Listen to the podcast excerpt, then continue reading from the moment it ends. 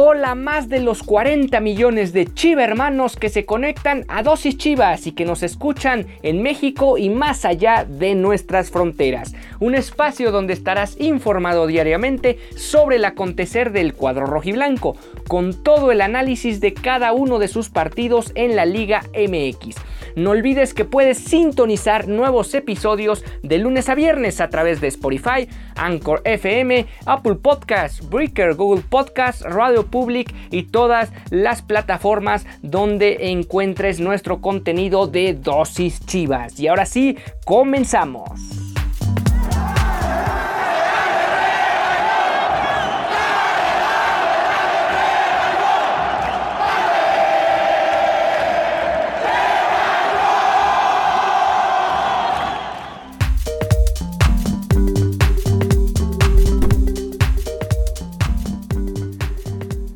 Bienvenidos a Dosis Chivas. Estamos arrancando la semana de repechaje. Hoy es martes 16 de noviembre del 2021. El equipo de Guadalajara ya tiene fecha y horario para enfrentar al Deportivo del Puebla. Será el próximo sábado a las 21 horas cuando visiten la cancha del Estadio Cuauhtémoc buscando el pase a los cuartos de final, unos cuartos de final en los que no han estado desde el año anterior donde jugaron frente a las Águilas del América. Y es precisamente el cuadro azul crema el que podría ser un rival eventual del Guadalajara, pero paso a paso. Primero habrá que ganarle o vencer al Puebla desde la tanda de penales el próximo sábado. ¿Cómo está agendada la agenda de Guadalajara? Entrenan lunes, martes y miércoles en Verde Valle a las 9.30 de la mañana después rompen concentración, se concentran el jueves 18 entrenamiento por la mañana, posteriormente salen rumbo al aeropuerto para viajar a la Ciudad de México alrededor de la una de la tarde. Estarán llegando por ahí de las 3 de la tarde a la capital del país y de ahí tomarán un autobús rumbo a la capital poblana. Ahí estarán alojados el viernes, entrenarán a las 10 de la mañana todavía sin sede por confirmar y posteriormente jugarán el sábado 20 de noviembre a las 21 horas frente a los Camoteros del Puebla. Habló el día de hoy en el entrenamiento, eh, más bien antes del entrenamiento, el nene Beltrán de lo que se espera para este duelo y obviamente las expectativas que tienen ellos como grupo, además de lo que ha sido el torneo en su etapa regular. Veo un Chivas muy bien mentalizado, somos conscientes de lo que nos jugaremos el sábado. No podemos regalar ningún minuto, ya que Puebla va a salir a apretar desde el inicio, porque no tiene nada que perder. Y es cierto, el Puebla, al final de cuentas, siendo un equipo muy modesto de la Liga MX, sacando lo que saque en un torneo, no necesariamente el título, puede ser más que conveniente para la institución, no así el Guadalajara y así lo entiende el nene Beltrán. Buscaremos pegar primero en el marcador, eso nos servirá muchísimo para poder controlar el partido y nos sacaría presión de encima a lo largo del juego. No veo desventajas en la liguilla, nosotros nos hicimos fuertes como visitantes. Eh, en el torneo y en algunos lapsos del torneo a los equipos les costaba mucho hacernos gol. Estamos tranquilos, en la cancha es 11 contra 11. Saldremos a aprovechar el momento y a tratar de vencer un buen equipo como lo es Puebla.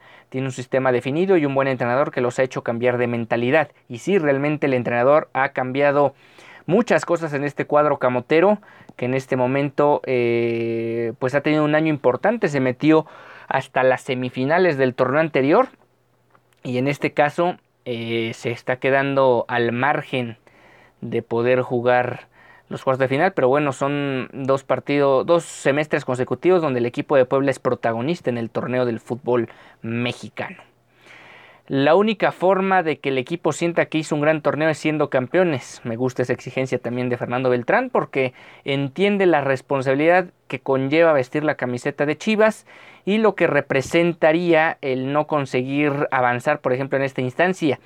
Obviamente Guadalajara podría aspirar a ser campeón, como cualquiera de los dos equipos que quedan sobreviviendo en el semestre. Sin embargo, sabemos que hay planteles y hay equipos que lo han hecho mejor a lo largo de estos últimos meses y Guadalajara no es uno de ellos, por lo tanto sería una gran sorpresa que primero se metieran en los cuartos de final y después también fueran protagonistas ya en las rondas de visita recíproca.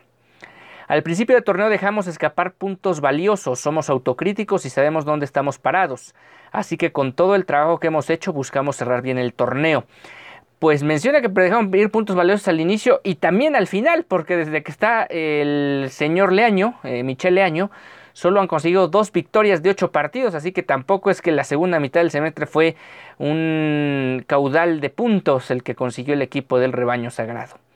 En este club no basta con entrar a cuartos de final, trabajamos para llevarlo donde se merece.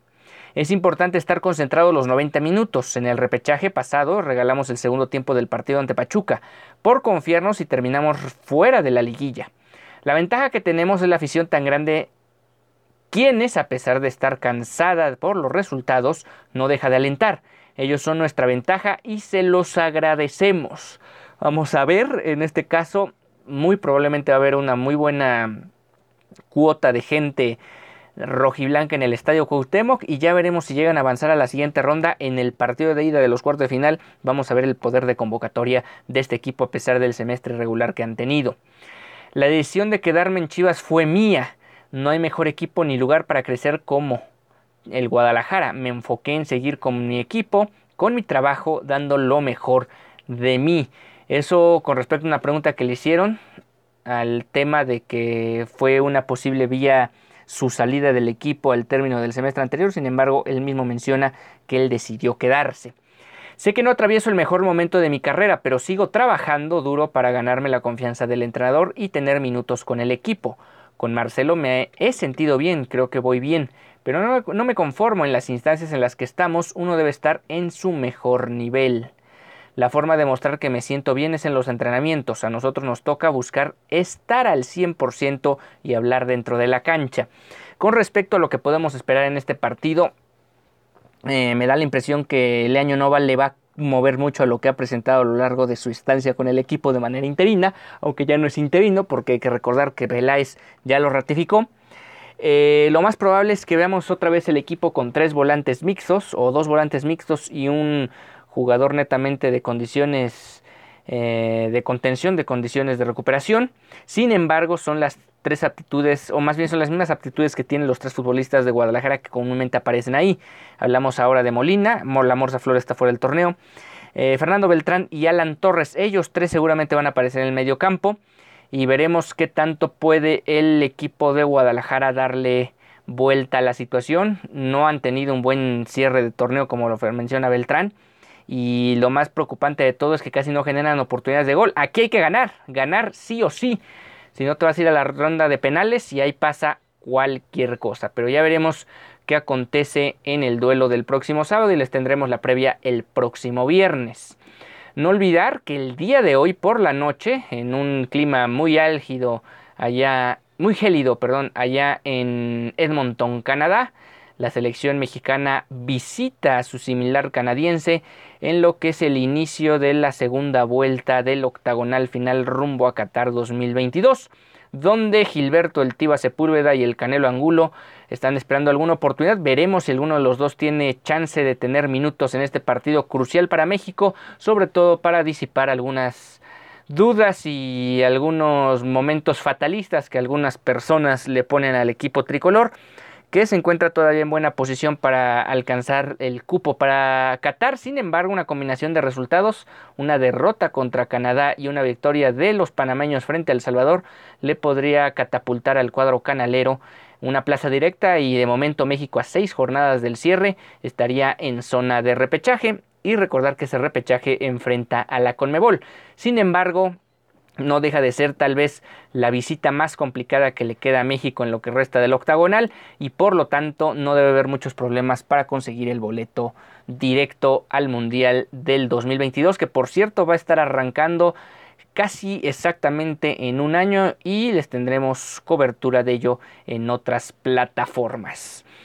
Y el equipo que no está cerrando nada, nada bien el torneo es Chivas Femenil volvieron a caer por segunda semana consecutiva, en este caso visitando Guadalupe, Nuevo León, a las Rayadas de Monterrey en la jornada 16 del torneo Apertura 2021.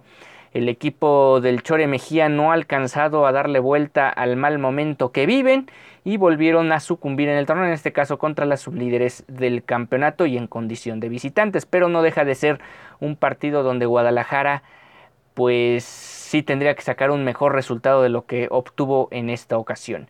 Claudia Lozoya, Rebeca Bernal, Valeria del Campo, Alejandra Calderón, Andrea Sánchez, Yamile Franco, Diana García, Diana Evangelista, Lisset Rodríguez, Cristina Burkhardt, y Ailín Avilés fue el cuadro que presentó Eva Espejo para enfrentar a Chivas Femenil con Celeste Espino, Araceli Torres, Jacqueline Rodríguez, Carol Bernal, amonestada al 63, Damaris Godínez, Miriam Castillo, amonestada al minuto 10 y además sustituida al medio tiempo por Carolina Jaramillo que regresó ahora sí al equipo, no inició como titular y vaya que le hace falta a esta futbolista al equipo de Guadalajara. Casandra Montero, Gabriela Valenzuela, Jocelyn Montoya, Anet Vázquez, quien también salió al medio tiempo por Rubí Soto, y Alicia Cervantes. El Chore Mejía todavía no le encuentra la vuelta a la situación, pero bueno, ahí está el equipo de Guadalajara que eh, pues iba perdiendo el partido en los primeros... Más bien les anotaron el primer gol cortesía de Buchenroth al la compensación del ocaso del primer tiempo y Rebeca Bernal anotaría el segundo para las rayadas al 67. Vendría la, ingresada, la recién incorporada a la plantilla, hablamos de Carolina Jaramillo al 70 para descontar, pero no fue suficiente y el equipo de Chivas ahora cayó dos goles por uno. Cerrarán este viernes, también les tendremos la previa de este partido. El viernes juegan en el Nemesio 10 a las 17 horas frente al equipo de Toluca buscando ganar el partido y por cierto cerrar de alguna manera con, con calma el torneo porque ayer por diferencia de goles no cayeron a la quinta plaza, pero están empatadas en puntos con el equipo lagunero de Santos. Las guerreras de Torreón tienen la misma cantidad de puntos, hablamos de 30 y en el caso de las rojinegras que ya se les escalaron hasta la tercera posición con 33 puntos, todavía alcanzable, pero vamos a ver qué ocurre en el cierre del campeonato. Además de que podrían caer hasta la sexta plaza en dado caso de que Santos y las Águilas del la América consigan victoria en la última jornada. Ya lo decíamos, el viernes visitan al equipo de Toluca buscando redimirse y entrar de la mejor manera a la fase final en la que ya están clasificadas desde hace algunas semanas. Eh, habló eh, Jaime Lozano en una entrevista para TUDN.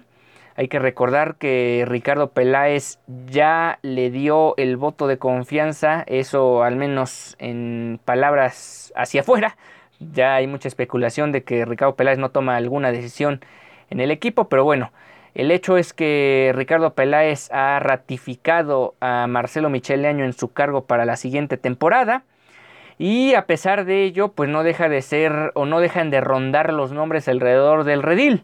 Tal es el caso de Jaime Lozano, que ya lo decíamos, estuvo en entrevista para TUDN y esto fue lo que comentó. Voy a lo mismo que selección, nunca me tocó jugar ahí. Chivas es uno de los equipos más importantes del país, sin duda alguna, y más porque ahora que estuve en selección y tienes única y exclusivamente jugadores mexicanos. Me tocó tener a nueve o diez jugadores de estos que están en este equipo pues sin duda que sería un agasajo poder compartir todos los días y enseñarles y aprender de ellos.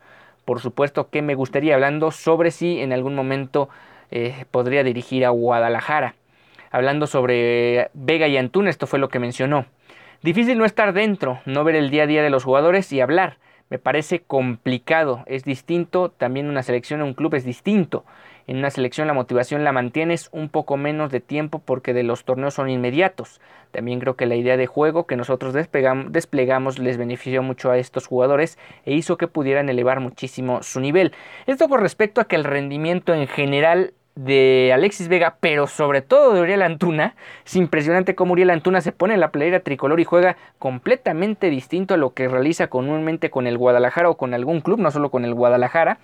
Bueno, con la selección tiene un nivel muy alto. Generalmente juega en muy, muy, muy alto nivel. Lo mismo podemos decir de Alexis Vega, que de hecho fue uno de los principales protagonistas, por ejemplo, en el inicio del octagonal, donde México apenas si le sacó la victoria a Jamaica, pues bueno, Alexis Vega tuvo mucho que ver para que México pudiera conseguir ese triunfo. Pues ahí están las palabras de Jaime Lozano, quien no descarta en algún momento y no deja de lado la ilusión permanente dirigir en algún tiempo al equipo de Chivas. Veremos si realmente, ojalá que no, pero realmente se ratifica, coma ratifica el puesto de Marcelo Micheleño, aunque es casi inminente el asunto. Y posteriormente veremos cómo le va al propio entrenador mexicano en esta etapa del 2022 para ver qué procede con el equipo tricolor, digo, con el equipo rojiblanco ya en el desarrollo o en el transcurso del próximo año mundialista, por cierto, donde los calendarios van a ajustarse. El torneo del clausura 2022 seguramente va a terminar antes de lo que comúnmente es, que es generalmente a finales de mayo, probablemente vaya terminando a mediados o principios de ese mismo mes de mayo. Y el torneo Apertura 2022 tentativamente podría estar arrancando a mediados del mes de junio para que puedan terminar finales de octubre, por ahí los primeros días de diciembre, digo de noviembre, y ya se puedan concentrar los futbolistas en el Campeonato Mundial de Qatar 2022, obviamente contando con el boleto que deben conseguir a más tardar en el mes de marzo allá en el cierre del octagonal o si fuera el caso en el mes de junio en el repechaje frente a la Conmebol. Y ya para cerrar la emisión del día de hoy, rescatarles que el próximo miércoles se cierra el torneo de la Liga de Expansión también.